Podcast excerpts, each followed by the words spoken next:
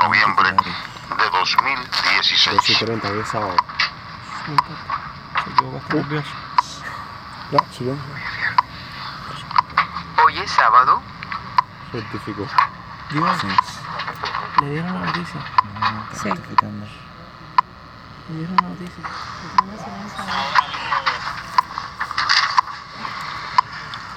Sábado 26 de noviembre de 2016, en 1961 fueron asesinados el brigadista Manuel Ascunce Domenech y el campesino Pedro la Antigua.